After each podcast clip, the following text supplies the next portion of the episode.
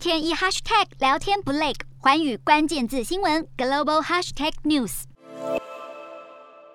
除了乌俄战事，南海局势也是越来越紧绷。菲律宾外交部十四号表示，中国一艘军舰在未经许可的情况下，在菲律宾海域非法徘徊，因此菲律宾召见中国大使要求说明。而这一艘中国军舰在今年一月底，也在菲律宾最大的航道苏禄海航行，而且无视菲律宾要求撤离的命令。好，事实上，在二零二一年，数百艘中国船只就曾出现在争议海域南沙群岛的牛二礁一带，引发了菲律宾与中国关系一度紧张升温。更在同年的十一月，发生了水炮攻击事件，在菲律宾船只运送物资的时候，遭到了中国海警发射水炮攻击。如今，两国之间摩擦不断，而且是越来越频繁，在动荡的国际情势中，无疑是为亚洲埋下了一颗未爆弹。